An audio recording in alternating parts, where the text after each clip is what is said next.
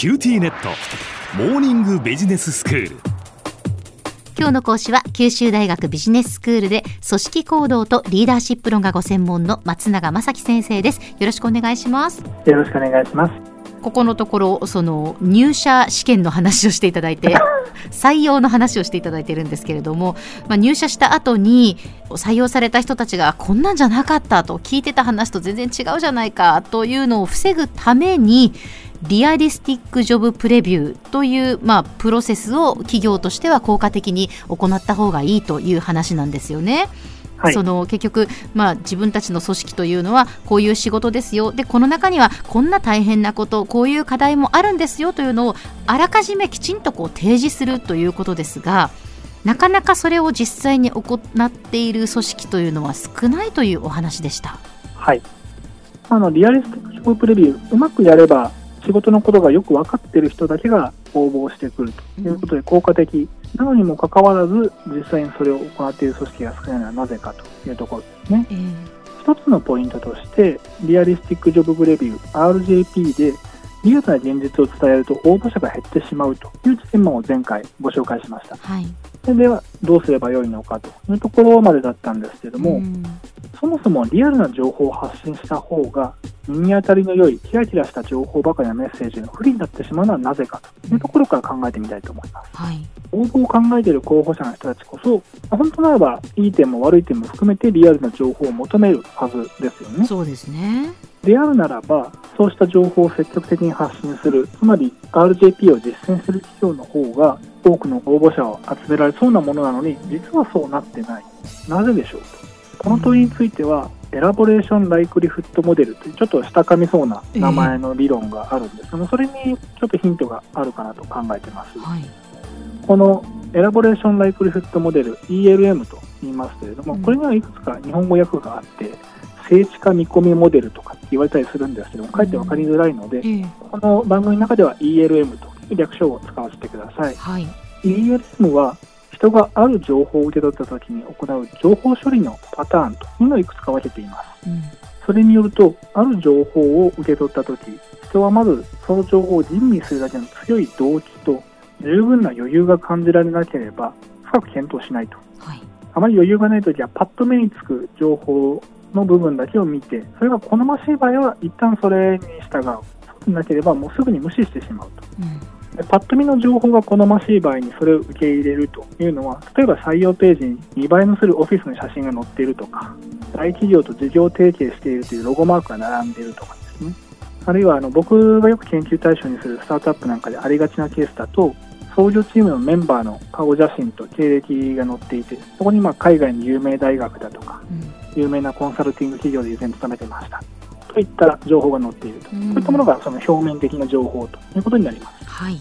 あまり情報を吟味する余裕がないと、そういったいわゆるパッと見の情報に、まあ、流されるというか、それがいいなと思うかどうかによって、情報の受け取り方が影響を受けてしまうということになります。はい、一方で、情報を吟味する強い動機が、つまり例えば真剣に転職先を探しているとか、うん、情報を詳しく検討する余裕があるというのは、人はメッセージの中身をより詳細に分析します。うん、ちょっと大げさなんですけれども、自分が持っている世界観にそこで変化が生じたかというのが情報処理では鍵になってきます。就職だとか転職の文脈で言うと採用に関する情報を目にした候補者がこれまで彼女ないし彼の中で応募の検討対象とその自分の世界観の中で位置づけてなかった組織に対して新たなイメージを抱くようになりこれは応募するために自分の時間や労力を費やしてもいい対象だというふうにこう世界観の中の位置づけを変えたかどうかこれを判断するフェーズに入るということです。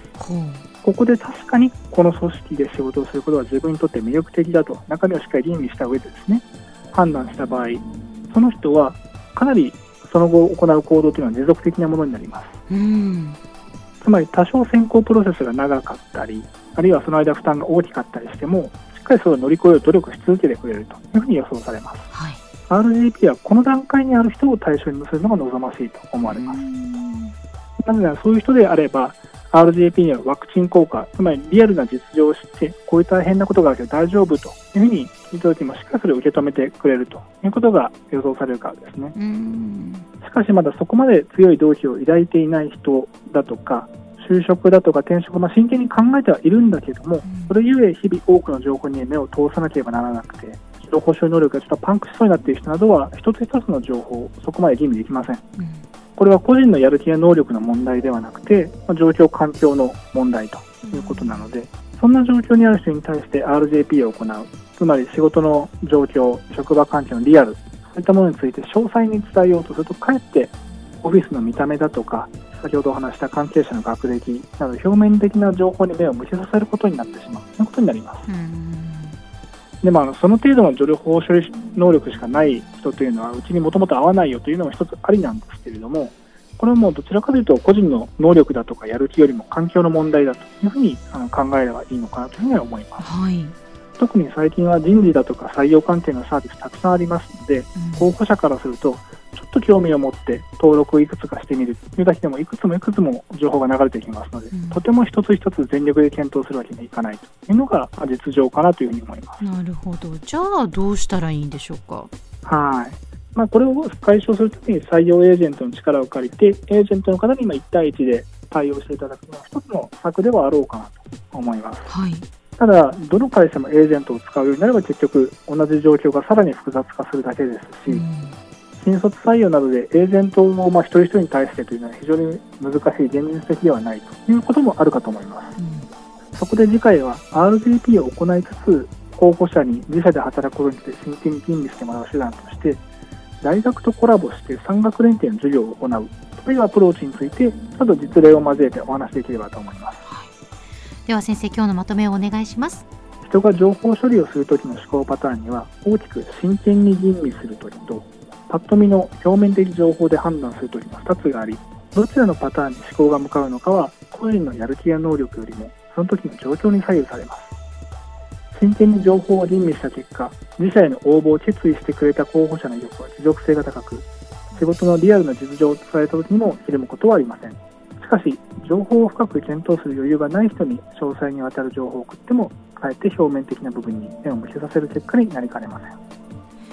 今日の講師は九州大学ビジネススクールで組織行動とリーダーシップ論がご専門の松永正樹先生でしたどうもありがとうございましたありがとうございました。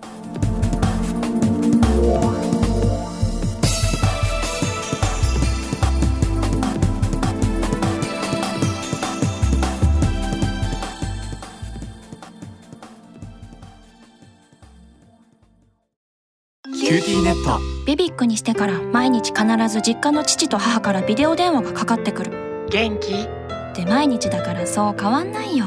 痩せたか？で毎日だからそんなに変わってないって。早く子離れしてくれ。温かさとつながっている。九州のネットはビビック